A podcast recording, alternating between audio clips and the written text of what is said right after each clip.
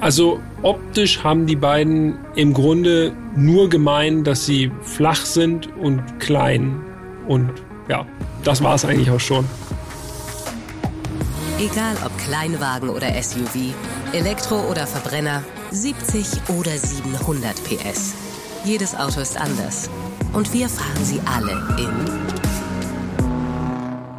Erst fahren, dann reden und damit ein herzliches Hallo und ein Willkommen von meiner Seite. Ich bin Jan Götze. Das hier ist Folge 93 und mir gegenüber sitzt Peter. Hallo Peter.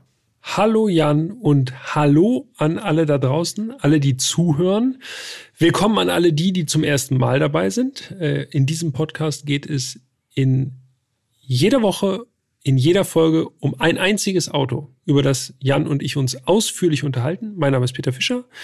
Und für alle die, die schon ganz oft dabei waren, was natürlich der Fall sein wird, herzlich willkommen zurück.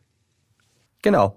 Und in dieser Folge haben wir ja schon angekündigt, wird es wieder ein bisschen spartanischer, zumindest im Vergleich zum Mercedes GLC. Ja, obwohl das war schon sehr bequem. Aber heute nicht bequem. Heute nicht heute ganz so bequem. Muss man kompromissbereit sein. Genau. Und wie dieses Auto klingt, das hören wir uns jetzt an. Der Sound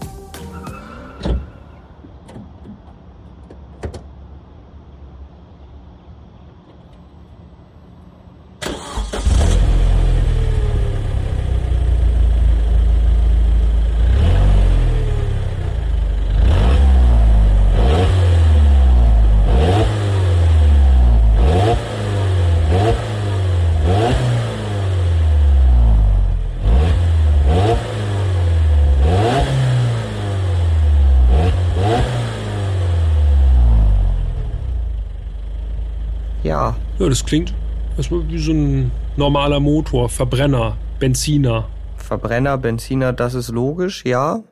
Keine es besondere Note jetzt. Klingt nicht so richtig sportlich, es klingt nicht besonders. eigentlich komisch, weil das Auto, was wir heute besprechen, es ist ja schon sehr sportlich eigentlich. Ne? Und es ist auch sehr besonders. Ja. Und jetzt lüften wir dieses Geheimnis. Es geht heute um den Opel Speedster. Aha. Also im Grunde wenn man mal so zurückdenkt, einer der sportlichsten Opel, die es jemals gab, ne? Ja, das ist ein kleiner Sportwagen und du hast es ja in der letzten Folge schon so schön angeteased.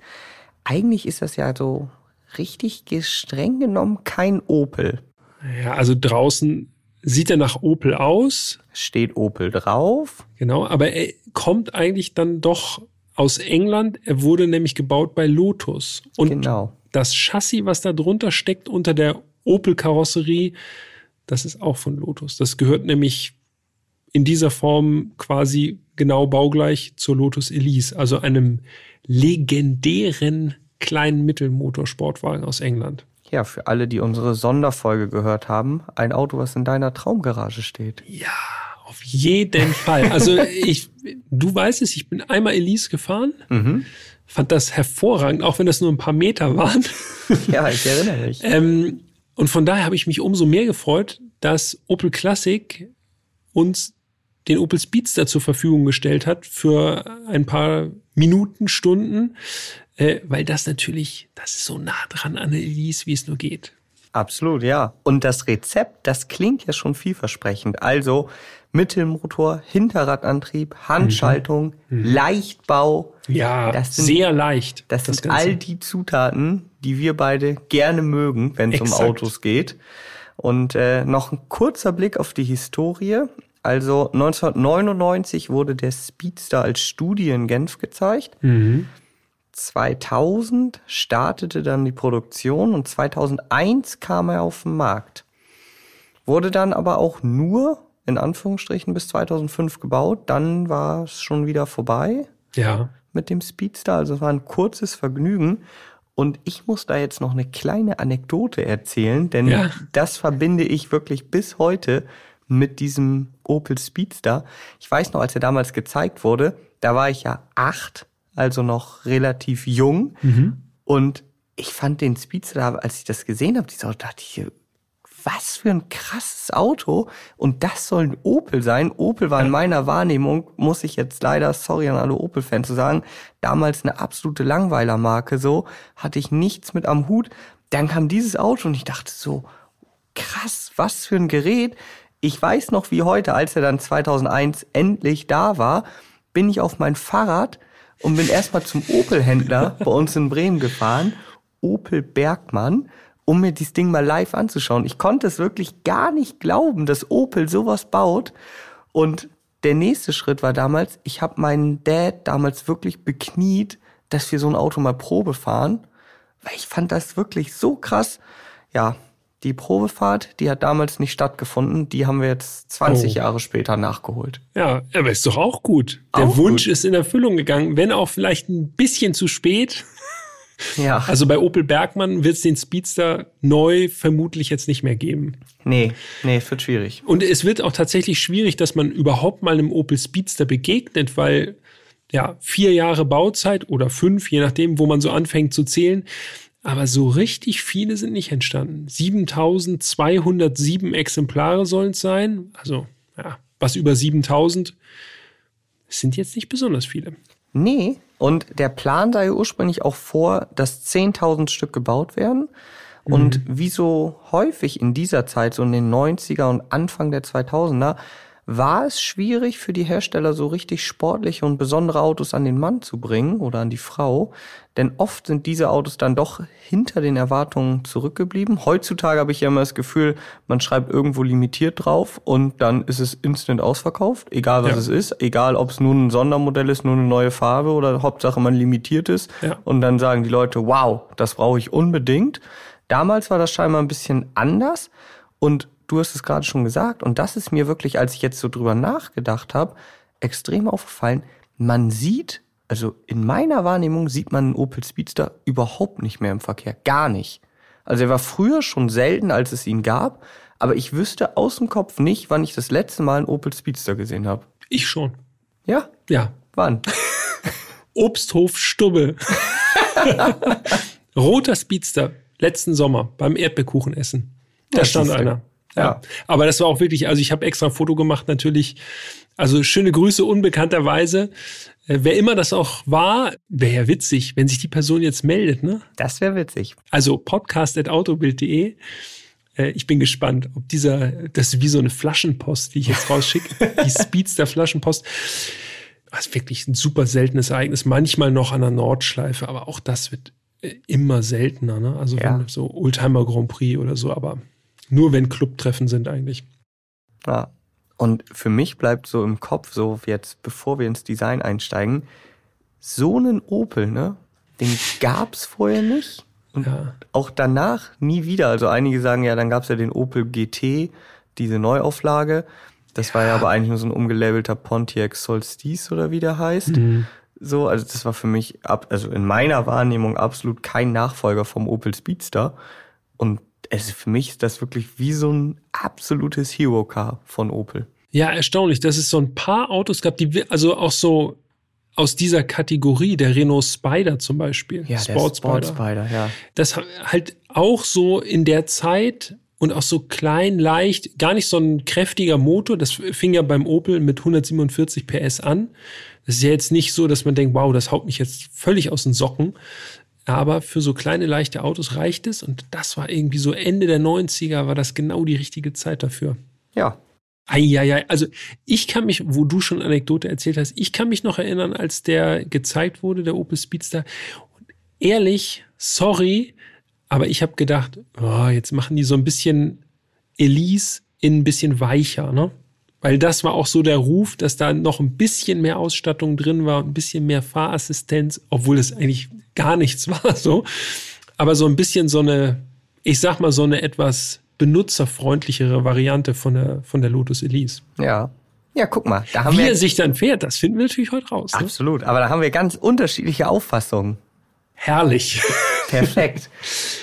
Dann müssen wir jetzt mal, äh, wenn ihr könnt, nehmt ihr jetzt mal am besten das Handy in die Hand und gebt mal auf Instagram erst fahren, dann reden ein. Ihr habt bestimmt schon ein Abo dagelassen, klaro. Denn jetzt gehen wir ins Design-Kapitel und dann müssen wir uns das Auto natürlich auch mal angucken. Aber Das nur, wenn die Hand wir. frei ist. Sonst äh, lieber die Hände am Lenkrad lassen. Dann hol dir das nach, heute Abend oder morgen früh oder wann auch immer es passt.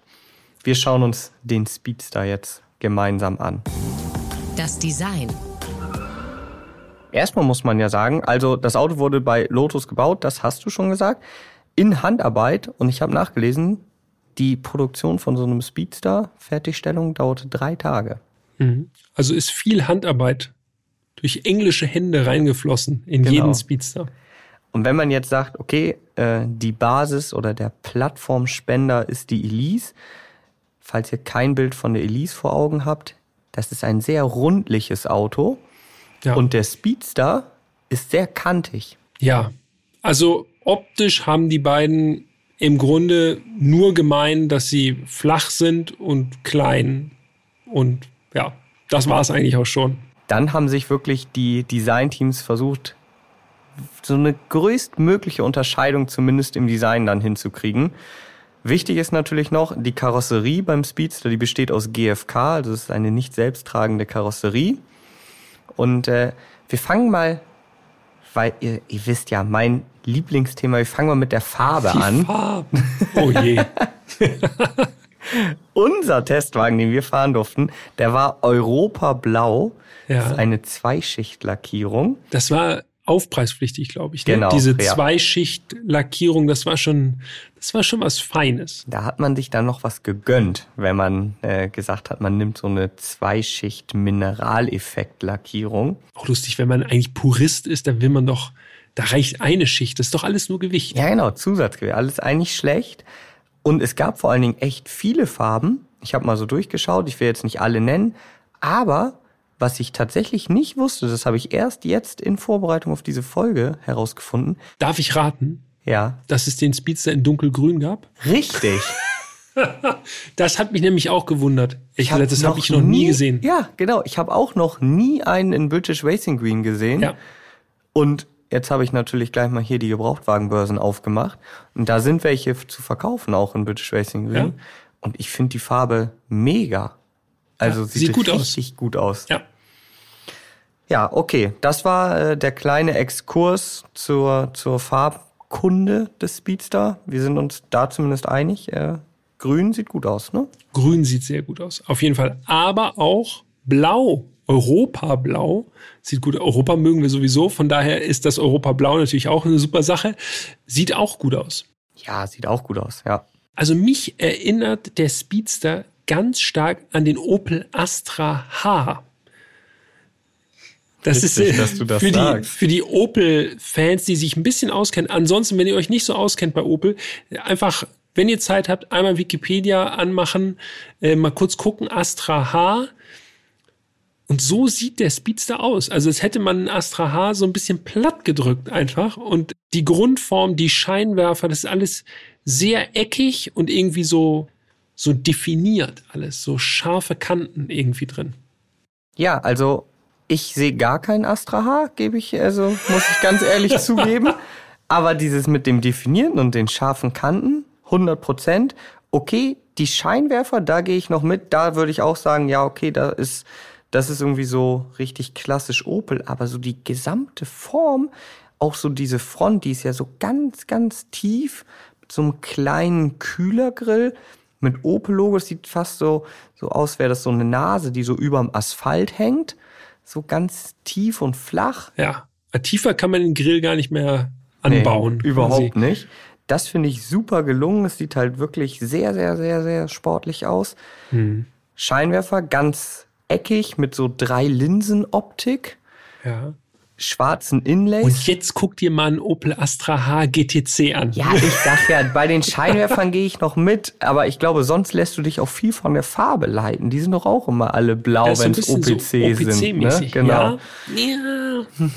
Also gut, vielleicht bist du einfach mehr drin im Opel-Thema äh, und deshalb hast du vielleicht auch mehr, siehst du da mehr Übereinstimmung. Ich finde einfach, dass der wirklich gelungen aussieht. Unterhalb der Scheinwerfer noch so ganz kleine, runde Nebelscheinwerfer. Es sieht gut aus. Das Das ist so eine ganz glatte Front eigentlich, ne? Genau. Also ohne große Lufteinlässe, abseits vom Kühlergrill jetzt mal. Ja. Es sieht echt, sieht gut aus. Wo ich noch eine Übereinstimmung sehe, wo ich noch gedacht habe, das erinnert mich tatsächlich an andere Opels, sind die Felgen. Ja. 17 Zoll Felgen hatte unser äh, Modell drauf, so in so einem 5Y-Speichendesign. Mhm. Und das sieht so wirklich aus wie damals die OPC-Modelle. Ja, genau. Das ist stark daran angelehnt. Vor allem dann, so wie du schon sagst, ne? Äh, blauer Lack, silberne Felgen, ziemlich eindeutig in Richtung OPC gehen, zumindest, auch wenn der Farbton ein bisschen anders ist. Genau. Außerdem sehr, sehr charakteristisch, da musste ich erstmal nachschauen, ob das bei allen Speedster so ist. Der Scheibenrahmen, der ist immer silber. Ja, matt Silber, Alu. Genau. Ja, das ist auch so ein richtiges, so um die 2000 Feature irgendwie, dass man so matt silberne Akzente hat, auch man so das zog sich auch so ein bisschen so durch. Ne? Also ich denke da wieder an den Renault Sport Spider, der war ja auch irgendwie, da war auch Alu ein Thema. Ich weiß gar nicht genau, wo jetzt aus dem Kopf, aber äh, das kommt mir irgendwie alles so ein bisschen bekannt vor, so als Design-Feature. Ja, durch diesen schmalen silbernen Scheibenrahmen wird das Design aber auch so ein bisschen aufgelockert. Dadurch wirkt die Front in meiner Wahrnehmung noch niedriger, noch flacher und vor allen Dingen die Größenverhältnisse, das ist ja auch auf den Bildern, die wir jetzt posten, da sind keine anderen Autos im Hintergrund zu sehen, deshalb kann man es ganz, ganz schwer einschätzen. Aber achtet mal drauf, wie groß die Außenspiegel sind, wie viel die einnehmen von der Seitenscheibe des Speedster. Und da sieht man dann schon, okay, das ist jetzt kein überdimensionierter Spiegel. Die Scheibe, die Seitenscheibe ist einfach sehr, sehr klein. Und das lässt sich natürlich auch an den Zahlen belegen der Speedster ist 1,12 Meter hoch. Also es ist ja. wirklich so, also bei mir ist das so gut Hüfthöhe, mehr nicht.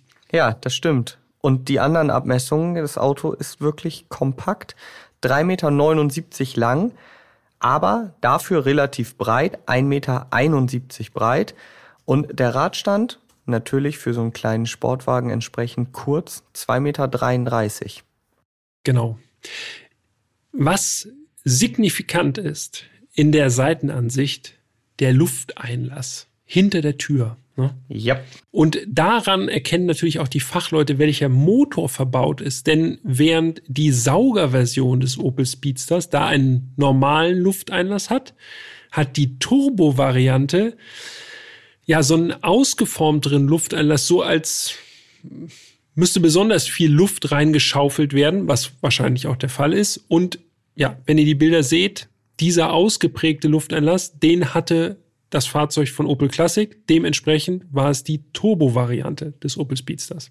Genau. Und ich habe mich ein bisschen eingelesen. Es gab noch weitere Unterscheidungsmerkmale. Der Kühlergrill des Turbo, der hat keinen Steg. Mhm. Der ist einfach nur schwarz mit dem Opel-Logo drin. Und hinten auf der Kofferraum und Motorhaube ist ein kleines, so eine kleine Abrisskante noch drauf. Die hatte der Sauger auch nicht. Ah, guck an. Das war also das Designstück sozusagen. Wenn man das pure Design haben wollte, dann ohne genau. Abrisskante. Richtig, könnte man so sagen. Aber also ich habe immer auf die, Lust, auf die Lufteinlässe geachtet, tatsächlich, weil das am prägnantesten irgendwie für mich immer war. Aber gut, haben wir ich auch noch mal schnell was gelernt hier. Perfekt. Und jetzt gehen wir nochmal rum ans Heck, denn wir haben jetzt ja schon über diese Abrisskante gesprochen. Und am Heck, das war damals für mich eigentlich das charakteristischste Feature am Speedster, der Auspuff. Ja. Es sind zwei Auspuffrohre mittig, aber nicht nebeneinander, sondern übereinander.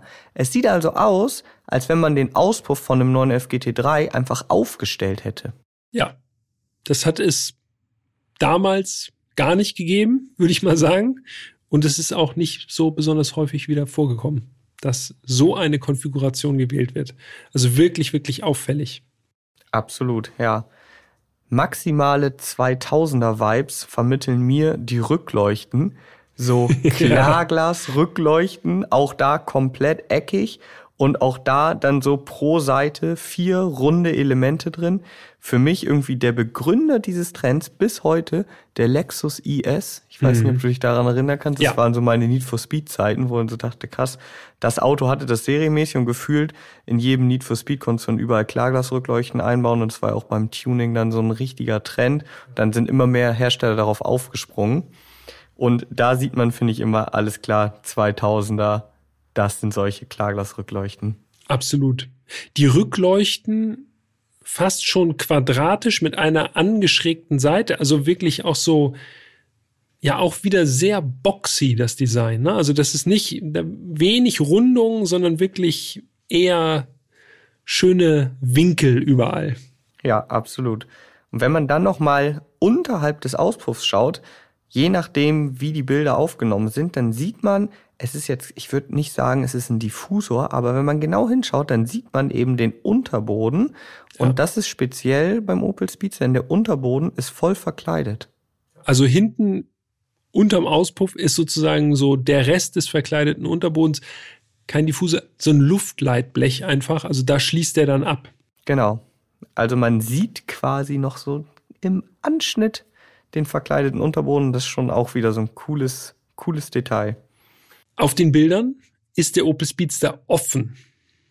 Ja. Aber er hat quasi ein Targa-Dach, mehr oder weniger. Das heißt also, äh, man kann ihn auch geschlossen fahren. Äh, und das Dach, ein, ja, im Grunde kein, wirklich kein Tagerdach, aber es ist äh, ein Faltdach oder ein Rolldach sozusagen. Und das kann man auch wunderbar mitnehmen im Kofferraum. Du hast es schon gesagt, es gibt einen Kofferraum und wie gut Kofferraumklappe und Motorhaube ist beim Opel Speedster 1, denn der Kofferraum ist hinter Motor. Ja, also das ist wirklich, also da ist der Opel Speedster dem Alpha 40 Spider, den wir erst vor kurzem hier behandelt haben, wirklich sehr, sehr ähnlich. Das ja. Dach von der Konstruktion fast eins zu eins. Ja. Stoffdach, man faltet, faltet so zusammen, packt es hinten rein, kann es immer mitnehmen. Anders als beim 4C gab es beim Speedster aber optional auch einen Hardtop. Mhm. Das konnte man dazu bestellen. Dann hat man quasi einen Hardtop, falls man doch mal im Winter mit dem Auto fahren möchte. Es geht natürlich auch mit dem Stoffdach, aber ist vielleicht mit dem Hardtop einfach ein bisschen komfortabler. War aber nicht serienmäßig, also das musste man schon dazu bestellen. Also grundsätzlich können wir festhalten, kleines, eckiges Sportfahrzeug so, also du hast es gesagt, das ist eigentlich Y2K, ne? Also so richtige 2000er Feelings kommen direkt wieder auf. Wenn ich den angucke, denke ich auch, ich blätter in einer Autozeitschrift aus dem Jahr 2002. Ja, absolut. Ich muss noch eine Sache zu der Bereifung oder der Radreifenkombination sagen. Wir haben ja. ja schon über das Design gesprochen. Interessant ist tatsächlich, sind die Dimensionen. An der Vorderachse hat der Speedster serienmäßig 175 55 R17 aufgezogen und an der Hinterachse 225 45 R17. Und ja, klar, das Auto ist klein und leicht, aber 175er Vorderreifen, das ist selbst für so ein Auto verdammt schmal. Ja, das stimmt. Und auch eine sehr ungewöhnliche Kombination alles in allem. Hat aber einen ganz einfachen Grund, ne? Ja. Mittelmotor, wir sagen das ja manchmal auch schon, Mittelmotor, Sportwagen können ja manchmal ein ziemlich tückisches Fahrverhalten an den Tag legen, weil natürlich der Motor an einer, ich sag mal, nicht ungewöhnlichen Stelle sitzt, aber auf jeden Fall für die Balance auf jeden Fall ein paar Tücken birgt in seiner Positionierung ja, diese dünnen Reifen vorne, die haben einen speziellen Grund. Genau, die sollen nämlich dafür sorgen, dass das Auto dann im Grenzbereich eher unter als übersteuert. Weil Untersteuern in der Regel ein bisschen leichter zu handhaben ist für die meisten unerfahrenen Fahrer, als wenn so ein Auto dann relativ plötzlich übersteuert und dann auch noch mit so einem kurzen Radstand und dem Motor, also dem ganzen Gewicht hinten. Ja, das ist dann eben sehr tückisch. Deshalb diese schmalen Reifen auf der Vorderachse. Ich habe aber auch gelesen, dass viele Speedster-Fahrer auf breitere und größere Reifen an der Vorderachse gewechselt haben. Ja. Ähm, das sind dann die Erfahrenen. Genau, das sind die, die dann schon ein paar Kilometer damit abgespult haben. Ich habe auch gelesen, dass das Auto durch diese dünnen Reifen eher dazu tendiert zu untersteuern und dann schlagartig ins Übersteuern zu gehen. Bei Lastwechseln, ne? Genau, ja. also das ist sozusagen bis zu einem gewissen Grad gutes Mittel gegen das Übersteuern ist, aber dass es dann umso schlagartiger kommt. Ja, wer es dann wirklich komplett übertreibt, ja, der muss halt wissen, was er tut. Ja, dann kommt die Quittung. Gut. Ich würde sagen, Jan, äh, wir sind einmal außen rum. Jetzt gleiten wir mal hinab ja. in den Speedster und steigen über den Schweller. Ja, wir fädeln ein. Ja. Der Innenraum. Und das war eigentlich schon die perfekte Einleitung. Also das Einsteigen erfordert doch tatsächlich etwas Übung. Und wir müssen sagen, bei unserem Fahrzeug war ja nun das Dach demontiert. Das erleichtert das Ganze natürlich enorm. Vielen Dank. Ja. so. Weil der Schweller doch sehr breit ist. Also auch beim Alpha 4C Spider haben wir ja schon gesagt, dadurch, dass der sogar einen Carbon-Monocoque hat, hat der eben auch schon einen relativ breiten Schweller. Beim Speedster fällt er noch mal eine Ecke breiter aus. Ja, würde ich auch sagen. Also allein so vom, vom Anblick. Dazu kommt auch noch, dass alles im Speedster so nach rechts verdreht ist, nach rechts vorne gedreht ist. Also der Schweller ist vorne irgendwie auch noch mal breiter als hinten. Äh, und ja, dieses Lotus-Chassis, das ist eben, das hat die Besonderheit, dass man eben sich ein bisschen anpassen muss. Äh, also für besonders große Menschen, vor allem wenn es jetzt um die Breite geht, ist das ganz sicher nichts. Ja gut, das ist jetzt sollte für die wenigsten überraschend kommen. Bei diesem kleinen ja. Auto, was so kompromisslos ist, dass man da entweder nun sehr kompromissbereit sein muss oder wenn man das nicht ist, dann vielleicht ein anderes Auto wählt. Das sollte man sich schon denken können. Wenn man dann aber seine Beine da so reingefädelt hat und drinnen sitzt, dann muss ich sagen, die Sitzposition wirklich 1A. Also eine richtig geile Sitzposition. Man sagt ja gerne und häufig, das wird ja im Autojournalismus fast schon inflationär verwendet, aber man sitzt auf dem Boden. Hier ist es wirklich fast der Fall.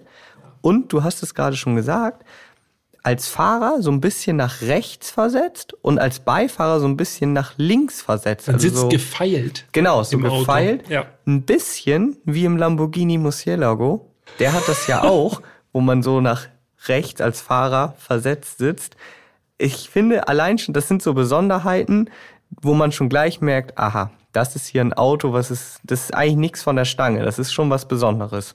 Ja, definitiv.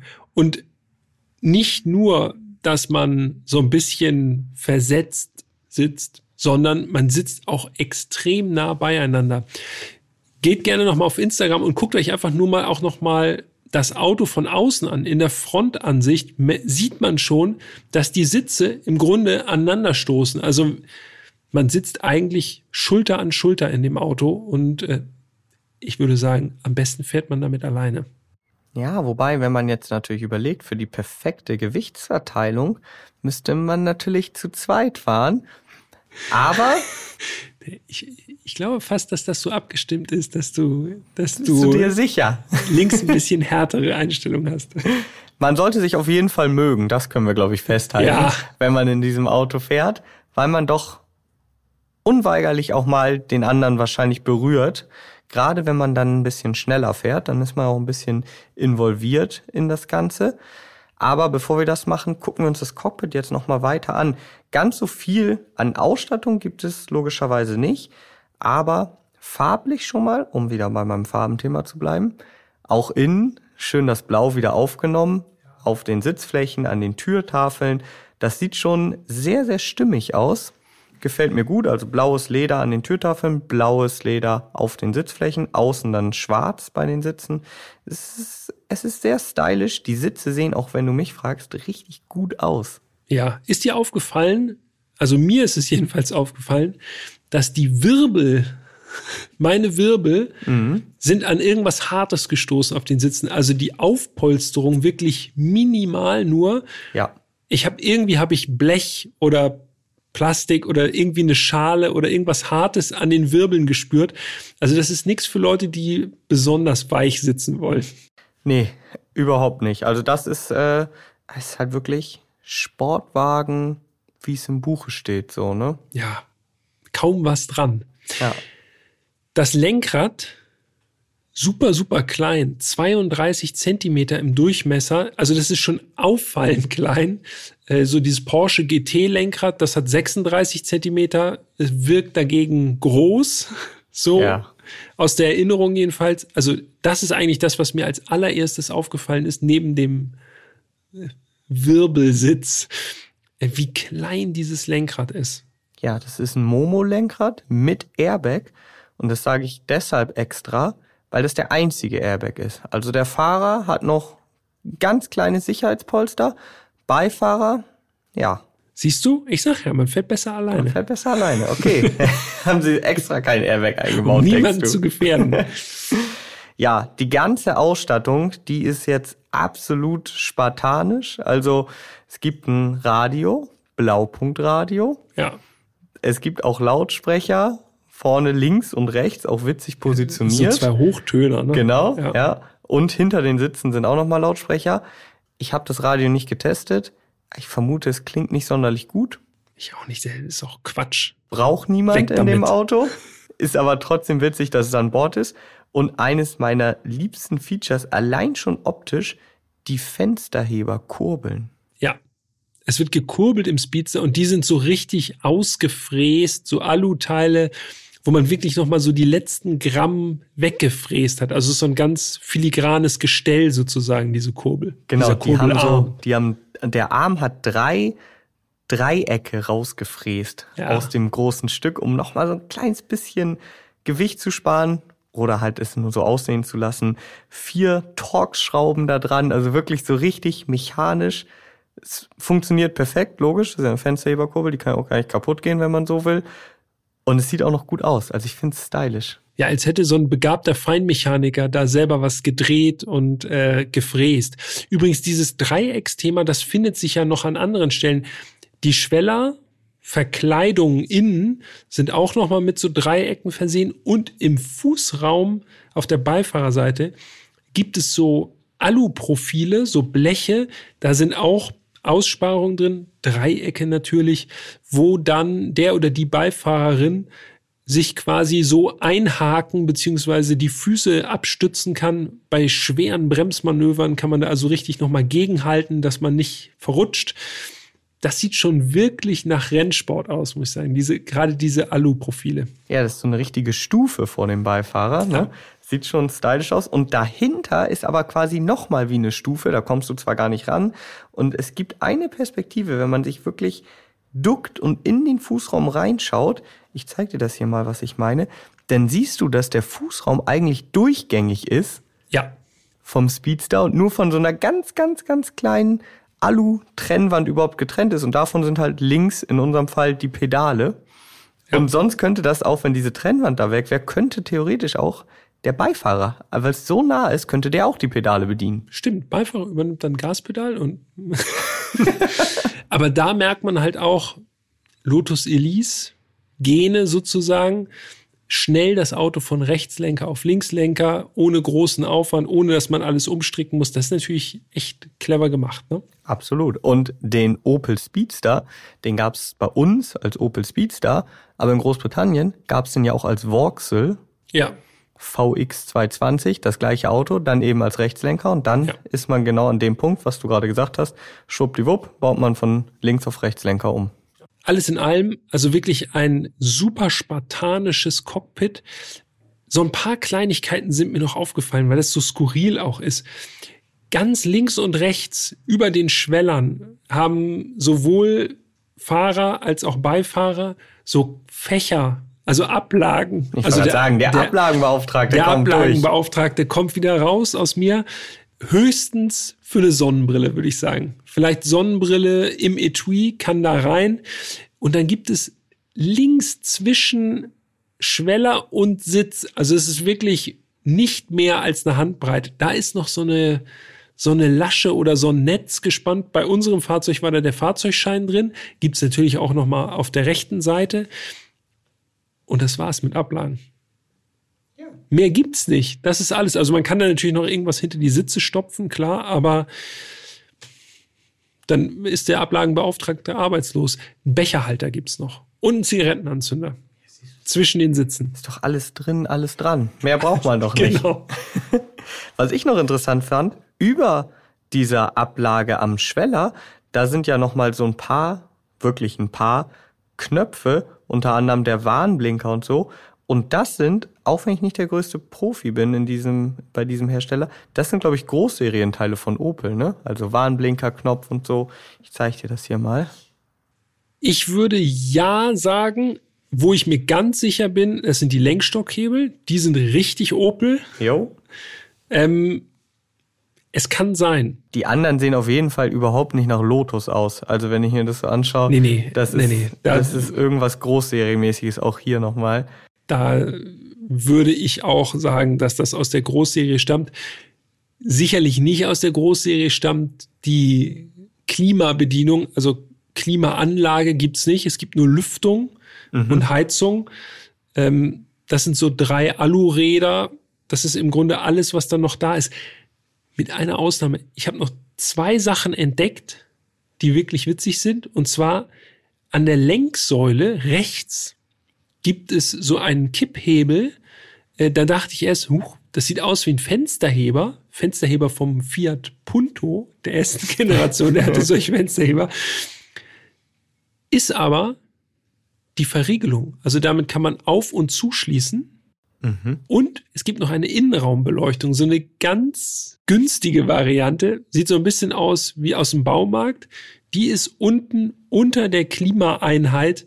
Ja, also wirklich eine ganz leichte Variante. Sagen wir es so, ist ganz sportlich leicht.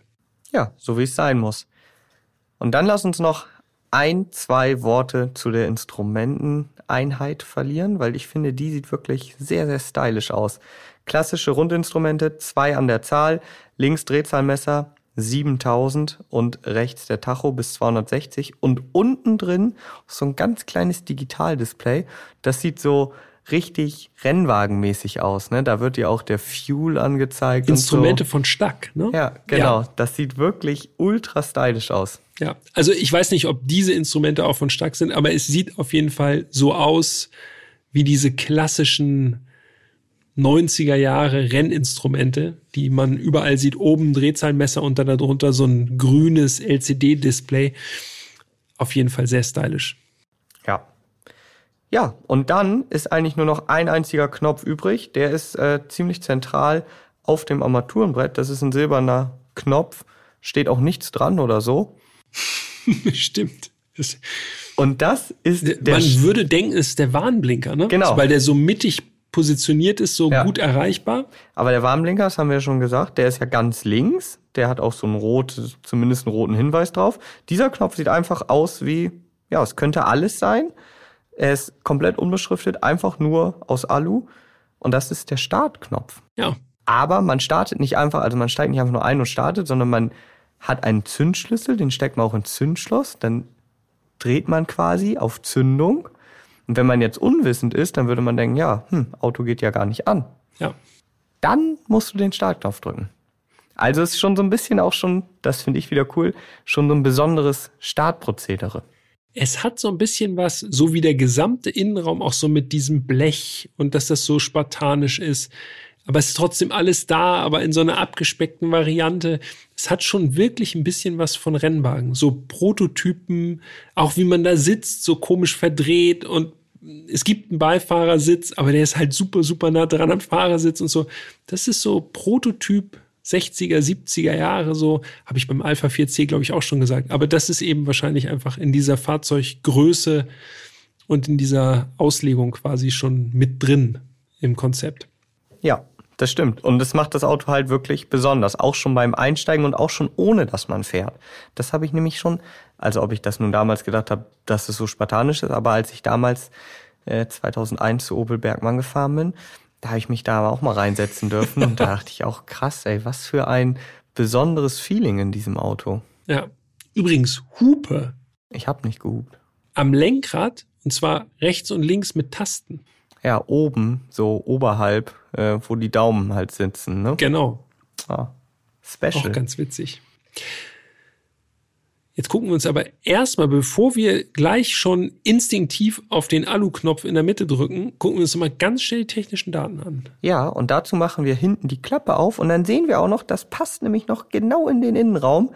Das Auto hat ja auch einen Kofferraum, das haben wir schon gesagt. Ja. Da kann man das Dach reinpacken. Da steht übrigens auch ein schöner Hinweis, finde ich auch sehr charmant. Maximal 50 Kilo einladen. Ja, wir wissen ja, äh, mit der Gewichtsverteilung, Vorsicht, Vorsicht, also wenn man da hinten noch einen großen Sack Mehl reinlädt, dann schwenkt da hinten aus, der Speedster. Genau. Der Kofferraum ist aber relativ groß, 206 Liter und das sagt einem jetzt ja einfach so eine Zahl ist immer so ein bisschen schwierig. Ich habe nochmal nachgeschaut. Der 4C Spider aus Folge 90, weißt mhm. du noch, wie viel der hatte? 110. 110, okay. Das heißt, wir haben hier fast doppelt so viel, wobei ich muss es schon wieder ein bisschen einschränken, denn ich habe auch nachgelesen, der Turbo, der hat ein bisschen weniger. Ja, da muss der Turbo irgendwo noch Platz finden. Ne? Genau. Das habe ich auch gelesen. Also der Sauger Speedster 206 Liter. Genau, ja. Das ist die äh, quasi die Wochenendvariante, wenn man mal verlängertes Wochenende mit seinen drei Unterhosen irgendwo hinfahren will. So, und das ist jetzt wirklich, das passt perfekt. Jetzt können wir die technischen Daten abhandeln. Jawohl. Das Datenblatt. Und du hast es ja gesagt, es gab zwei Motorisierungen. Zum Marktstart damals allerdings nur eine, denn zu Beginn war der Speedster nur mit einem 2,2 Liter Vierzylinder Sauger erhältlich. Ja. Und das war ja wirklich, auch wenn ich mich, wie gesagt, mit dem Hersteller nicht so 100% auskenne, das war ja so ein Allerweltsmotor, ne? Ja, genau. 2,2 Liter Ecotec. Ja, das ist halt einfach ein Vierzylinder gewesen. Vierzylinder Benziner. Der war 147 überall drin, PS. Ne? Saphira, Astra, Vectra. Ja, genau. Ja. Aber ist ja eigentlich auch ganz charmant. Da kann man mal gucken, was das Konzept leichtes kleines Auto mit einem ganz normalen Motor so zustande bringt. Ja, stimmt. Und du hast gerade gesagt, 147 PS, 203 Newtonmeter. Der Motor ist quer eingebaut, vor der Hinterachse. Gewichtsverteilung, das finde ich auch noch sehr interessant. 37 zu 63, da haben wir es mmh, nämlich. Ein bisschen hecklastig. Ein bisschen. Ja, ja, und wenn man dann noch 50 Kilo hinten reinsetzt in den ja. Kofferraum, dann wird es natürlich, das begünstigt die Gewichtsverteilung jetzt nicht unbedingt. Nicht unbedingt. Aber das Auto ist eben auch verdammt leicht. 870 Kilo, das ist schon wirklich, also das ist wenig. Und das resultiert dann in sehr, sehr beeindruckenden Fahrleistungen, die, finde ich, auch heute tatsächlich noch beeindruckend sind und damals, vor 20 Jahren, ja, mehr als beeindruckend waren. Also der Sauger beschleunigt in 5,9 Sekunden auf 100 und schafft 217 km/h. Ja, das ist äh, gar nicht mal so harmlos, vor allem wenn man sich nochmal vor Augen führt, das Auto hat keinerlei Fahrhilfen gehabt, ne? Nur ABS und sonst gar nichts. Ja. Kein Spurhalteassistent, endlich. Äh, nicht mal Servolenkung. Nee, auch nicht. Ähm, also, da ist man auf jeden Fall mit all seinen Fähigkeiten dann gefragt. Man ist auf sich gestellt, könnte man sagen. So ist es. So, und dann der Turbo. Ja, das da, geht, ja, da geht ja noch mehr. Genau. Da reicht, das reicht ja noch das nicht. Das war ja noch lange nicht das Ende, sondern der Turbo hat noch mal richtig einen draufgelegt. Ne? Ja, der kam dann 2003 auf den Markt. Das letzte Baujahr habe ich gelesen, da gab es dann nur noch den Turbo, weil plötzlich, als der dann angeboten wurde, wollten natürlich alle den Turbo. Gerade bei so einem Auto wollen natürlich alle dann das, was geht. Top-Variante. So. Klar. Und der Turbo, der hat einen kleineren Motor, also nicht 2,2 Liter, sondern 2 Liter Hubraum, ebenfalls ein Vierzylinder. 200 PS. Und dieser Motor, der war damals, sofern ich das richtig recherchiert habe, auch im Astra und im Safira OPC verbaut. Ja, man kann also sagen, im weitesten Sinne war das immer noch ein Großserienmotor. Ne? Klar, 2 Liter, 200 PS, das war für damalige Verhältnisse natürlich schon, das war schon ein ordentlich starker Motor so, aber jetzt auch nicht irgendwas total abgedrehtes. Und das ist ja eigentlich sogar gut, denn wenn es so ein Großserienmotor ist, bedeutet das natürlich auch, dass der wahrscheinlich in der Wartung relativ überschaubar ist. Er ist erprobt. Standfest. Genau. Sollte er, er sein. Ja. Und diesen Weg hat ja letztendlich Lotus auch eingeschlagen. Sie haben ja gestartet mit Rover-Motoren. Ja. Da weiß nicht ich, die beste Idee. Weiß ich jetzt nicht, ob das so mit der Standfestigkeit des Dinges, aber es ist auch Großserienmotor in Anführungsstrichen. Dann sind sie irgendwann geswitcht zu Toyota-Motoren. Ja, genau. Und ja. da sollte die Standfestigkeit eigentlich schon gegeben sein. In diesem Opel Speedster mit 200 PS hat der 2 Liter Turbobenziner dann die Fahrleistung wirklich nochmal auf ein komplett neues Level gehoben. Höchstgeschwindigkeit 243 km/h. Mhm. Da muss man aber wahrscheinlich wirklich äh, einmal tief durchatmen, bevor man die 243 erreicht. Also ich glaube, das erfordert schon ein bisschen Mut. Wir haben es ja gesagt, keinerlei Fahrhilfen bis auf ABS. Ja, ich und, erinnere mich da an meine Fahrt im 4C Spider mit 250 und ja. da habe ich ja schon gesagt, das war schon so, dass man sagt, okay, gut, dass ich jetzt mal gemacht habe, weil man weiß jetzt, wie sich das Auto da verhält. Aber jede Woche würde ich das jetzt nicht machen. Da war schon die Vorderachse extrem leicht. Da im Innenraum war ein ja, absoluter Orkan. Gewichtsverteilung vom Sauger Speedster hast du ja gerade schon, äh, schon verraten. Also ich vermute mal, dass das auch beim Turbo nicht dramatisch anders sein wird. Und dann ist natürlich, dann kann man einen kleinen Wheelie einlegen, wenn da eine Bodenwelle kommt.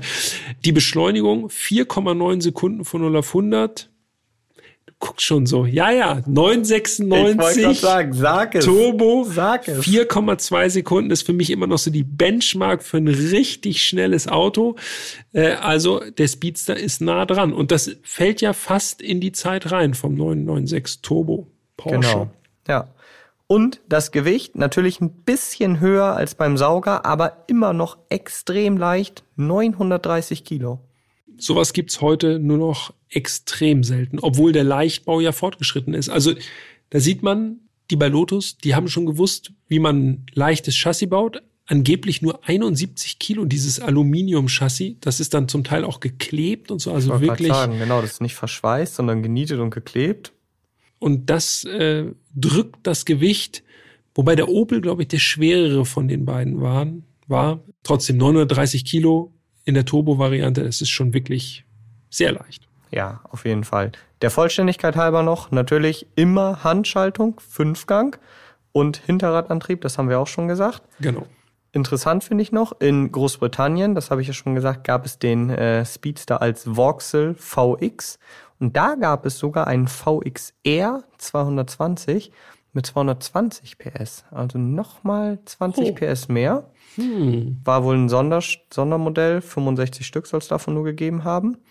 Man muss aber auch dazu sagen. Was gab es in Deutschland als Sondermodell? Ja. Opel Speedster von Scorpions. Scorpions, genau. Mit schwarzen Anbauteilen irgendwie in der Gitarre da so aufgemalt oder so, ne? Also an alle, die den Scorpion Speedster haben, herzlichen Glückwunsch, aber irgendwie VXR klingt irgendwie besser. Ja, das stimmt. Für meinen Geschmack. Ich bin jetzt auch kein schon. großer Scorpions-Fan. Und wenn man dann mal so schaut, auch da war dann ja noch nicht das Ende der Fahnenstange erreicht. Also ich habe mal auch so ein bisschen online geschaut, was es jetzt so im Angebot gibt. Es gibt einige Kompressorumbauten. Auch interessant. Wir haben ja jetzt im F-Type schon Junge, gesagt, Junge, Kompressor Junge. finden wir grundsätzlich interessant. Ja. So. Und gerade die Turbo Speedster, die boten sich natürlich nochmal an für noch ein bisschen mehr Leistung. Für alle, denen 200 PS einfach nicht genug war, habe ich auch Autos gefunden mit 300 PS und teilweise auch ein bisschen mehr. Ja, bis zu 350 PS sollen da drin sein. Mhm. Ja. Ja, interessant auf jeden Dann Fall. Braucht man sehr viel Mut. Jo, allerdings. Und eine Sache will ich auch noch erwähnen, weil wir dieses Auto auch live gesehen haben in Rüsselsheim, und zwar den Eco Speedster. Ja, stimmt. Ein Rekordfahrzeug. Genau. Ich finde ja persönlich, das Ding sieht ultra geil aus, wie so eine Longtail-Version. Ja. Halt so besonders aerodynamisch, so gelb mit grau. Und äh, ich habe extra nochmal nachgelesen, da wurde 2003 so eine 24-Stunden-Rekordfahrt gemacht. Sie das ist ein Diesel, ne? Genau, 1,3 Liter Dieselmotor ja. ist da drin. Der Wagen hat 17 Rekorde aufgestellt, ist 250 km/h gefahren und hat dabei aber nur zweieinhalb Liter Diesel verbraucht ich würde sagen, das ist doch eigentlich genau nach deinem Geschmack. Das ist ein, nee, Moment, das ist eigentlich genau die Mischung von unserem Geschmack. Das Ding fährt 250, verbraucht so wenig. Und ist ganz leicht. Perfekt. Aber wahrscheinlich vorrangig geradeaus, ja, muss man auch. sagen. Ne? Aber das Interessante ist tatsächlich, bei Opel Classic steht das Auto ja auch noch, ne? Ja, genau. Und man kann es da zumindest, also konnten wir noch mal einen Blick erhaschen. Es sieht wirklich auch in echt mindestens genauso spektakulär aus wie auf den Bildern. Wie also, so ein also Silberfisch. Ja, Grunde, genau. Ne? Richtig, also auch ja. so langgestreckt, tropfenförmig sozusagen. Ja. Genau. Ja, und dann haben wir noch eine Zahl, also ich zumindest habe noch eine, der Preis. Der damalige Preis. Ich habe nachgeschaut, im Jahr 2000 63.500 D-Mark, das war damals der Basispreis für den Sauger. Äh, umgerechnet äh, 32.500 Euro waren das damals. Und den Turbo, den gab es dann ja ab 2003 ab 36.500 Euro. Ja, da war der Euro schon eingeführt. Genau.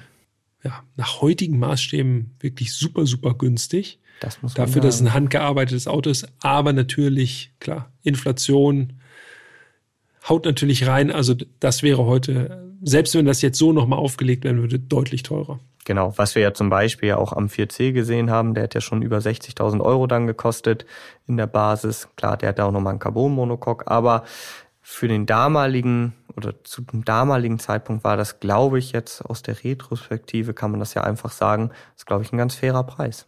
Denke ich auch. Vor allem für Technik, die so auch aus der Großserie kommt, das ist natürlich immer noch so, was so reinspielt. Der Motor standfest, erprobt, Teileversorgung wahrscheinlich kein besonders großes Problem. Das hat sich jetzt ein bisschen geändert, muss man dazu sagen. Kommen wir noch im Fazit drauf. Genau.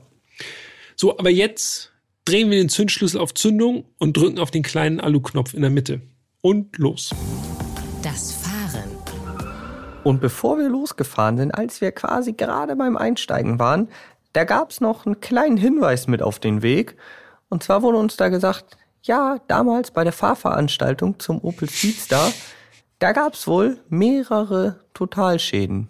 Ja. Und ich habe tatsächlich auch schon von anderen Kollegen gehört, es werden keine Namen genannt, die damals wohl Testfahrzeuge hatten und die damit auch äh, aus Autobahnabfahrten abgerauscht sein sollen. Man weiß es nicht genau. Also das Auto ist tückisch. Ja gut, dann kann ja nichts schiefgehen, ne? Nee, das ist ja genau das Richtige für uns. Du bist ja vor mir gefahren. Bist du vor mir gefahren? Bin ich vor Nee, du bist vor ich mir bin, gefahren. Ja, stimmt. Meine Ja. Erinnerungen sind schon Verschwommen. sind schon verschwommen. Genau, wir sind nämlich den Speedstar zusammengefahren mit Trommelwirbel. Dem Lotus Omega. Das Korrekt. hätte natürlich, war das Folge 88? Ja, sehr gut. Ja. 88 ist korrekt. Es hätte natürlich nicht unterschiedlicher sein können. Ne? Eine dicke, super starke Limousine mit Ledersitzen und allem Pipapo und dann der kleine spartanische Speedster dazu. Ja, ja. War schon eine ko eigenartige Kombination, aber gut. Dafür sind wir bekannt. Dafür war der Kontrast aber auch perfekt. Ja, absolut, definitiv. Und es war wirklich spannend zu sehen oder von dem einen in das andere Auto umzusteigen. Und ja, du hast natürlich recht, ich bin zuerst gefahren, das ist korrekt. Was mir als erstes tatsächlich aufgefallen ist, ist, ich habe das Auto angelassen, habe die Kupplung getreten, dachte so, oh krass, die Kupplung fühlt sich so, ja, so komplett lasch an. Also überhaupt nicht irgendwie, ich erwarte bei so einem Auto irgendwie so, okay, das ist irgendwie alles so gespannt, alles straff, sportlich. Und die Kupplung, die hätte von jedem Auto sein können. Ja, genau. Vollkommen nichtssagend eigentlich, ne? Ja. Und so ging es mir auch beim Anrollen, auch mit der Bremse. Genau das Gleiche. Also man weiß ja, ABS ist drin, aber die war so gutmütig irgendwie, dass ich gedacht habe, okay, was, also es fühlte sich rein von der Pedalerie nicht an wie ein Sportwagen. Nee, überhaupt nicht. Und dabei ist da sogar eine AP Racing Bremse verbaut, ne? Ja. Also, und man wie muss, auch im Lotus Omega übrigens, ne? Ja, ja, ja. auch. Und man muss ja auch sagen, also die Bremse an sich mit diesem kleinen, leichten Auto hat überhaupt keine Probleme. Bremst super. Nur Ja. das Gefühl ist halt ganz anders als erwartet. Und bei mir war es dann so krass, dann steige ich aus dem Speedster in den Omega und da haben wir ja gesagt, dass das Pedal, das Kupplungspedal ultra schwergängig war. Und du kommst aus So kommt das nämlich zustande, ne? Du hast nämlich in der Folge gesagt, dass Ganz Kupplung genau. unendlich schwer Genau, und du steigst aus diesem extrem sportlichen, handlichen, kleinen Spaßgerät, wo man denken würde, da ist die so, in diese große, luxuriöse, kraftvolle Limousine und denkst, okay, und jetzt erstmal entspannt fahren und trittst das Kupplungspedal und denkst, Alter, was ist das denn? Total wild. Also Bedienkräfte, da sind wir uns einig, nicht so straff und so stramm, wie man das bei einem Sportwagen zumindest heute erwarten würde. Ne? Nee, so gar nicht. Alles bisschen labberig sozusagen. Was nicht labbrig war, sondern sehr knochig, war dann die Schaltung. Die war so richtig, du hast, also, die war eigentlich so, wie ich sie erwartet hätte. Ja, so. super trocken. Genau. Die Gänge, wenn man die eingelegt hat, dann hat es richtig so klack gemacht. Also so, als wäre das Schaltgestänge, also da merkt man erstmal, was an Schaltgestänge alles auch so weggefiltert wird und wo man versucht, diese mechanischen Geräusche heutzutage so rauszunehmen aus den Autos. Also das war wirklich so, als wäre gar, also als wäre da gar keine Dämmung und nichts drin. Ne? Also klack, klack, klack. Genau, und das war, wie gesagt, genauso wie ich es erwartet habe. Das passt, finde ich, perfekt zu diesem etwas hemdsärmeligen Charakter vom Speedster. Ja. Da dann noch eine etwas straffere Kupplung zu und dann wäre das auch irgendwie so runder gewesen, dieses ganze Paket. Aber gut, man hat sich dafür mega schnell dran gewöhnt, weil es war jetzt wenig, äh, wenig speziell so. Ja. Dazu kommt, dass, wie gesagt, das Auto sehr klein ist und wir haben ja schon über die leicht verdrehte Sitzposition gesprochen. Erstens, links war mein Knie im Weg. Also ich konnte das Lenkrad gar nicht so richtig gut fassen. Und rechts, dieser Schalthebel, dadurch, dass es eigentlich keine Mittelkonsole gibt, war das so, als würde ich sozusagen an meiner Hose die ganze Zeit scheuern, rechts am Oberschenkel, weil dieser Schalthebel im Grunde so dicht an mir dran war, dass ich den die ganze Zeit am Oberschenkel geführt habe, sozusagen.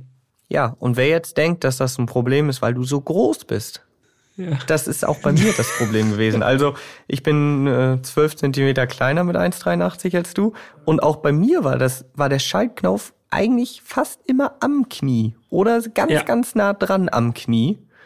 Ja, und da denkt man sich, okay, wenn man jetzt äh, wenn man jetzt wirklich richtig, richtig schnell fährt, dann muss man sich schon sehr konzentrieren. Also es ist so ein bisschen so vom Gefühl her, so stelle ich mir das vor, wenn man so ein Cowboy ist und so den Colt so immer so aus dem Holster so zieht. So wird das ja so klack, klack, klack.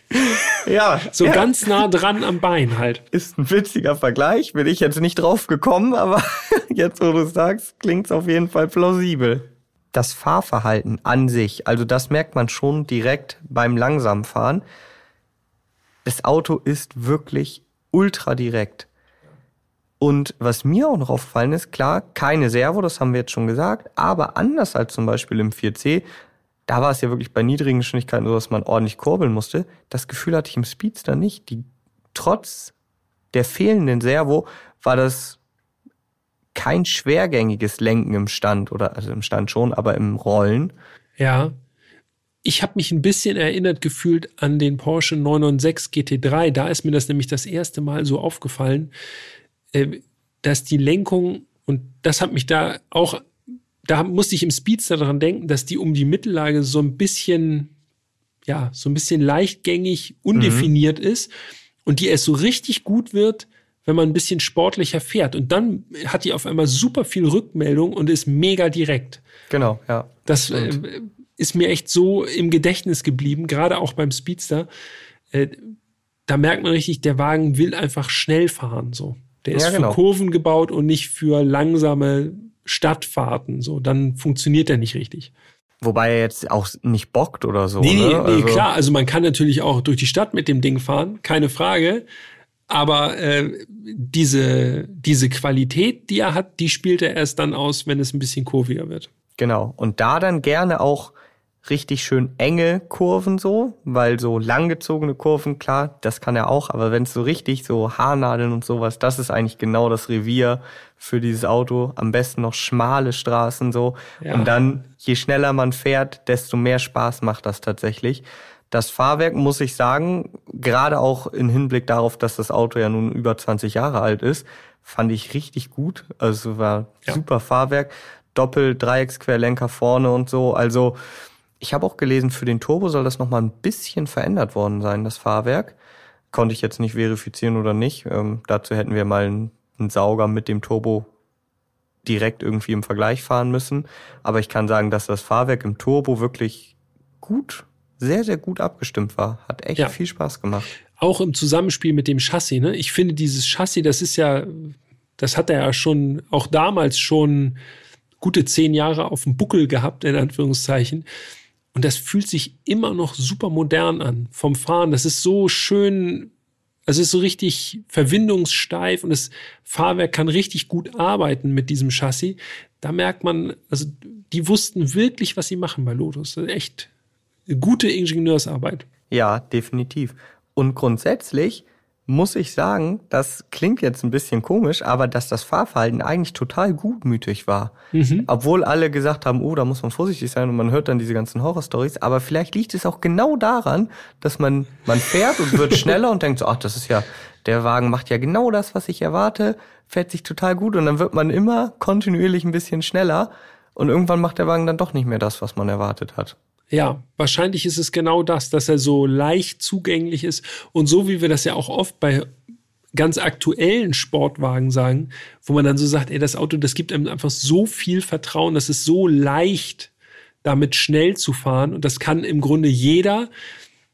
Wenn man das Gefühl im Speedster hat, dann wird man wahrscheinlich auf die Probe gestellt, früher oder später. Das kann dann jeder, bis man es dann halt doch nicht mehr kann. Genau. Aber das ist uns nicht passiert und wir sind ja auch äh, tatsächlich äh, sehr gesittet mit den Autos gefahren, logischerweise, weil das natürlich Klassiker sind, die jetzt nicht zum gleichen Zweck aus, rausgegeben werden, wie wenn jetzt hier irgendwie Rennstreckentests gemacht werden oder so. Da sind wir schon relativ langsam unterwegs gewesen. Aber die ein oder andere Kurve war trotzdem dabei. Absolut, ja, natürlich. Das sind ja auch Autos, die man jetzt äh, nicht einfach so mal wieder besorgen kann. Äh, die sind halt sehr gepflegt, haben sehr niedrige Kilometerstände. Wir haben es ja auch beim Omega schon gesagt, teilweise gibt's einfach keine Ersatzteile mehr. So ist es ja, wenn man streng ist, auch beim Speedster, wenn es so um Karosserieteile und so geht. Das ist ja. eigentlich alles, was Speedster spezifisch ist, ist schwierig zu bekommen. Motor, okay, das ist Großserie, da geht's. Aber alles, das sagt man ja auch bei Lotus Elise, wenn irgendwas an der Karosserie ist oder es mal einen Unfall hatte, das Auto, dann lieber Finger davon lassen. Ja, da gibt's diese Crashboxen. Ja. Das kann man noch reparieren, aber wenn das ein seitlicher Einschlag ist, dann ist auch die kleinste Delle schon tatsächlich Totalschaden plötzlich. Also dieses Alu-Chassis, das ist mit Vorsicht zu genießen. Das so schön das ist, wenn man es fährt und das heil ist, so schwierig wird es, wenn man mal einen kleinen Ditcher hat und äh, an der falschen Stelle ist dann der Spaß leider auch schnell wieder vorbei. Ja, das stimmt. Wir haben noch gar nichts zum Motor gesagt, extra, zu dem, was extra. eigentlich wirklich 100% Opel ist an diesem Fahrzeug. Deshalb start mal. Was sagst du zum Motor, Jan? Ja, also ich starte mal mit meinem also für mich ja einem der wichtigsten Punkte bei jedem Auto, gerade bei sportlichen Autos, mit dem Sound, ja. Wir haben ja schon den Startup jetzt gehört.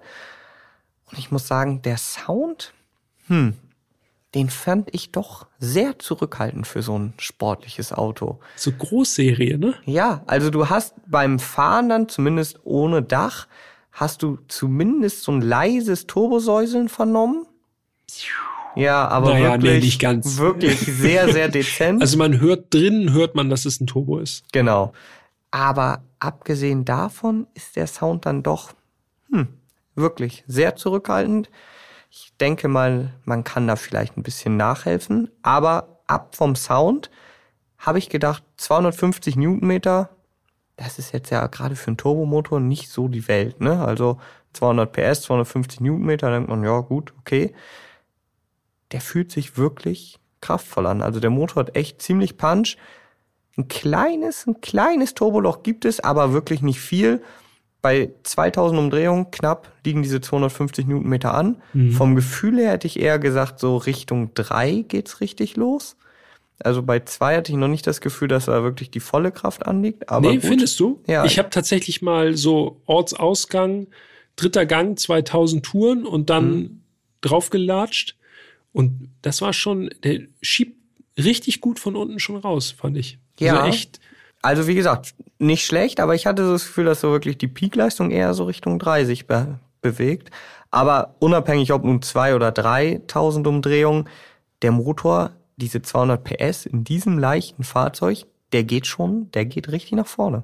Ja, definitiv. Und aber auch noch relativ harmonisch. Also nicht so, dass man denkt, oh, ha, jetzt geht's ab und danach äh, nächster Gang und dann direkt das Spektakel nochmal, sondern der schiebt so ganz, ja, ja, harmonisch einfach raus. Und äh, das passt auch gut zu dem Auto, weil man ja eigentlich in, gerade in so einem Mittelmotorsportwagen will man ja keine Überraschung haben, dass man so vom Drehmoment so überfallen wird plötzlich. Ne? Genau, absolut. Aber beim Sound gebe ich dir recht. Da könnte ein bisschen mehr gehen. Das klingt nicht so kernig, wie es sich alles anfühlt. Wenn wir jetzt mal Kupplung und Bremse mal rauslassen. Alles andere ist schon sehr kernig und der Klang könnte ein bisschen mehr eigene Note haben einfach. Ist eben so ein, so ein bisschen so ein Standardmotor. Ja, das ist wirklich so das Einzige, wo ich sage, das hat mir so gar nicht gefallen. Weil, ja, so ein Auto, gerade so ein spaßiges Auto, was man ja wirklich für Fahrten von A nach A eigentlich benutzt. ja, ja das äh, steht und fällt bei mir halt auch mit dem, mit dem Sound ein Stück weit. Ja, da müssten wir eigentlich mal den Sauger nochmal fahren, weil da hätte ich ja den Verdacht, dass der ein bisschen mehr Klang entwickelt, mhm. weil natürlich klar, Abgasturbolader, der zerstückelt sozusagen das, was hinten rauskommt, nochmal durch die Turbine und dann, äh, ja, ist er per se schon ein bisschen leiser und ein bisschen zurückhaltender im Klang. Aber, um es abzuschließen, dem Fahrspaß an sich hat es natürlich keinen Abbruch getan, weil wenn du dann aus dem Ort raus beschleunigst und dann hast du ein paar kurvige äh, Landstraßen vor dir, dann verzeihst du dem Speedster auch, dass er vielleicht nicht ganz so sportlich klingt. Ja, das stimmt. Außerdem, äh, wenn man genau das macht, dann merkt man auch, wie luftig das alles wird, vor allem wenn man so wie wir mit offenem Dach fahren. Äh, und dann weht dir wirklich der Wind um die Ohren, dass es eine wahre Freude ist. Also so ein bisschen würde ich mal so schätzen, ohne es selber gemacht zu haben. So stelle ich mir wieder Motorradfahren vor, dass man so richtig so dieses Unmittelbare hat. Man sitzt eigentlich mehr oder weniger auf der Straße und kriegt den Wind ab. Das ist schon, hat schon Faszinationspotenzial. Ja, definitiv. Extremer ist es dann gefühlt nur noch im Caterham, ne? Ja, das stimmt. vielleicht auch noch ein ganz kleines bisschen tiefer, aber nicht viel. Nee, viel glaube ich auch nicht, aber vielleicht noch ein bisschen, ja. Ja. Dann Zeit kommen wir, mal, kommen wir mal zum Fazit, ja. Machen wir mal einen Strich drunter hier unter den Opel Speedster. Das Fazit. Tolles Erlebnis, tolles Chassis vor allem. Das war mir schon vorher mehr oder weniger klar. Ich finde, das ist eine wirklich faszinierende Kombination aus Großserie und etwas, das wirklich super special ist. Hat seinen ganz eigenen Reiz, aber ich gebe dir recht beim Klang. Also mich kickt dieser 2 Liter Turbo nicht so hundertprozentig. Deshalb würde ich irgendwie, irgendwo muss es mal nochmal klappen, dass man tatsächlich nochmal den Sauger-Speedster fährt, weil davon verspreche ich mir mehr. Leistung ist, glaube ich, auch da in Hülle und Fülle vorhanden. 147 PS werden mit äh, 860 Kilo auch leichtes Spiel haben, bin ich mir sicher. Und Lenkung äh, wird dementsprechend genauso gut sein wie, beim, wie bei der Turbo-Variante. Also Chassis, ja bitte, Lenkung, ja bitte. Motor, ah, gerne ein Sauger. Ja. Ja, fände ich auch mega interessant, mal den Sauger jetzt auch, nachdem wir den Turbo gefahren sind, mal im Vergleich zu fahren. Ich glaube, genau wie du sagst, also ob diese 147 PS, die werden wahrscheinlich sich auch sehr, sehr zügig in so einem kleinen Auto anfühlen. Für mich ist so, also ich habe jetzt ja wenn ich so ein bisschen melancholisch äh, werden darf, hab ich ja gesagt, diese Probefahrt, damals wäre es natürlich nur auf dem Beifahrersitz gewesen, die hat sich jetzt einfach um 22 Jahre verzögert. hat jetzt aufgeschoben, ist nicht jetzt, aufgehoben. Hat jetzt stattgefunden und dafür bin ich einfach schon mal mega dankbar. Also auch vielen Dank nochmal an Opel Classic, weil das wirklich so ein Auto, wo ich, was schon lange auf meiner Liste stand, was ich super spannend finde. Und ich sag jetzt äh, was, was mich wahrscheinlich irgendwie in Teufels Küche bringt bei vielen Opel-Fans.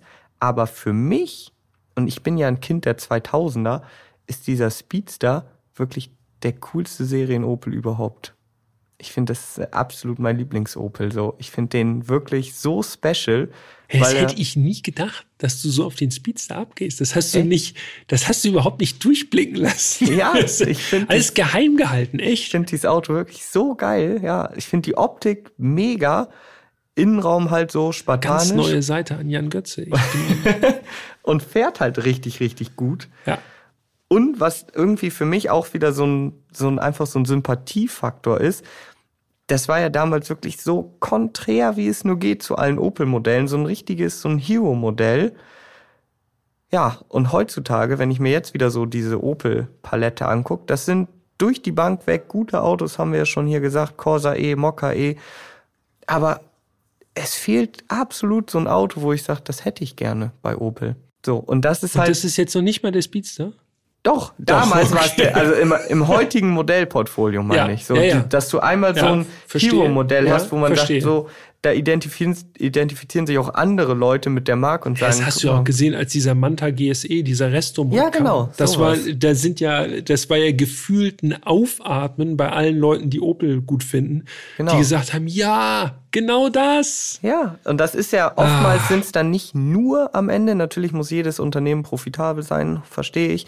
Aber am Ende sind es ja nicht nur die Verkaufszahlen, die so eine Marke ausmachen. Und wenn man gute Autos hat, die sich gut verkaufen, dann sich den Luxus zu gönnen, ein Auto vielleicht dann nur für die Enthusiasten zu bauen, das zahlt halt so extrem auf diese Marke das ein. Das bleibt halt. An den Astra H Wer erinnert sich an den Astra H? Aber wer erinnert sich alles an den Opel Speedster? Genau, und so ist es ja bei mir. Wie gesagt, überhaupt keine Affinität zu Opel, einfach auch, weil ich damit nicht aufgewachsen bin oder so. Aber dieser Speedster, als der rauskam, das war so in meiner Wahrnehmung so, wo ich dachte, wow, was baut Opel für ein krasses Ding?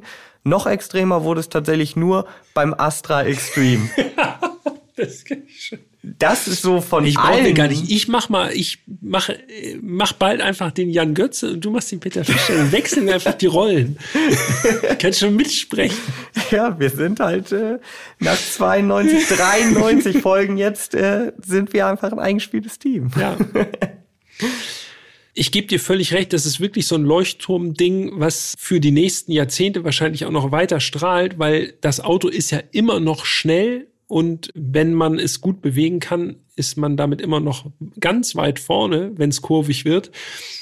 Mir fehlt so ein ganz kleines bisschen so diese Bissigkeit, dieses heisere und vielleicht noch so ein, ja, so ein kehliges Ansauggeräusch, was irgendwie, das würde noch besser dazu passen. Also sowas Gieriges fehlt mir da. Der mhm. ist so ein bisschen, so ein bisschen brav noch für meinen Geschmack. Ja. Könnte noch aggressiver sein vom Fahren her. Ja, ja, klar, aggressiv ist immer gut so, wenn es alles noch ein bisschen bissiger ist. Aber auch so finde ich, ist das Paket halt schon ziemlich rund. Und ich muss dann auch sagen, jetzt habe ich dann auch nach der Fahrt erstmal wieder natürlich äh, die Gebrauchtwagenbörsen gecheckt, so weil mich das dann auch immer interessiert. Äh, ich habe dazu übrigens auch noch einen Gebrauchtwagentest von Autobild gefunden aus 2013. Da wurde ist damals. das das mit dem roten? Nee, mit dem grün. Das ist ein grüner. So. Ähm, Muss ich noch gucken. Habe ich noch mal reingeschaut. Damals steht in dem Artikel, zehn Jahre her, äh, Gebrauchtwagenpreise ab 12.000 Euro.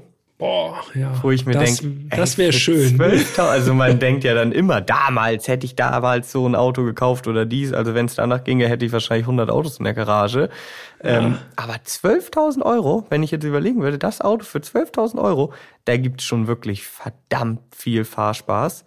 Natürlich habe ich dann gleich mal geschaut, was geht denn jetzt so? Wo sind die Preise jetzt so hin? Ja, deutlich über 12.000 Euro. Ja, wobei immer noch günstiger, als ich gedacht habe. Also das Angebot ist klein, 36 mhm. Autos zum, äh, zum Zeitpunkt der Aufnahme in Deutschland. Mhm. Starten, also deutsche Autos, bei 18.000 Euro. Natürlich die Sauger, logischerweise. Klar. Größeres Angebot auch an Saugern als an Turbos. Turbos eine ganze Ecke teurer, schon so 30.000 Euro. Aber dann habe ich mir natürlich als nächstes erstmal angeschaut. Nein, Scorpions? Nein. Nee, nee, danach habe ich jetzt nicht explizit. Ich glaube, also ich habe die 36 einmal durchgeschaut. Ich glaube, da war kein Scorpion dabei. Aber ich habe natürlich als nächstes mal geschaut, Elise. So, weil klar, wenn man das gleiche Auto nur mit anderem Label, sage ich jetzt mal, und einem anderen Motor grundsätzlich, logisch. Aber wenn man so ein ähnliches Auto bekommt, linksgelenkte Elise, völlig egal ob S1 oder S2. S2 gibt es natürlich ein paar mehr linksgelenkte, mhm. S1 gibt es fast gar nicht linksgelenkt. Da geht gar nichts, also wirklich gar nichts, gar nichts unter 25.000 Euro. Also alle Elise unter 25.000 Euro sind rechtsgelenkt. So, wenn es überhaupt. Genau. Ein bisschen so, dass man sagt, nee. Genau, ja. Lieber nicht. So, weil wenn man jetzt sagen würde, okay, man hätte lieber das Original, kann ich auch nachvollziehen. Aber da ist der Opel Speedster halt immer noch eine ganze Ecke günstiger. Hm. Also wenn man weniger Wert jetzt vielleicht auf den, auf den Markennamen legt und sich mit der Optik anfreunden kann, weil die sind ja nun wirklich sehr, sehr unterschiedlich, Elise und Speedster. Ja, ja dann äh, lese ich hier das Fazit von 2013 von Autobild vor. Das lautet, der Extrem Opel ist noch in Anführungszeichen günstig. Das Angebot ist groß. Jetzt kaufen, fahren, pflegen und behalten. Ja, in diesem Sinne würde ich sagen. Möge der Run auf die Gebrauchtwagen beginnen. Die 36, die sind bald weg. ja. Aber was mir hängen geblieben ist, und das ist wieder mein Fazit darunter, kleines, leichtes Auto, hundertmal geiler als einfach nur einen Riesenmotor in irgendein Auto reinsetzen. Also äh, da ist die Straße dann auch richtig gut nutzbar mit einem kleinen, schmalen Auto. Ja, das haben wir, glaube ich, ja schon so häufig, also spätestens bei allen Peugeot-Folgen, ja. die wir hier durchgefeuert haben, haben wir das, glaube ich, gesagt. Aber wir kommen natürlich immer wieder drauf zurück. Ja, ja das so. bleibt am Ende. Ja, ich würde sagen, das war Folge 93 mit einem meiner äh, Kindheitshelden im automobilen Sektor. Stark. Das wusste ich echt nicht. Na, kannst du mal sehen. Gibt doch noch Sachen, die dich überraschen. An mir. Stimmt. Ja, vielen Dank, Jan. Vielen Dank fürs Zuhören für äh, diese Woche und nächste Woche. Nächste Woche, ich habe mir einen guten Cliffhanger überlegt. Ja, hau und raus. zwar nächste Woche, ich habe das extra nochmal gerade verifiziert.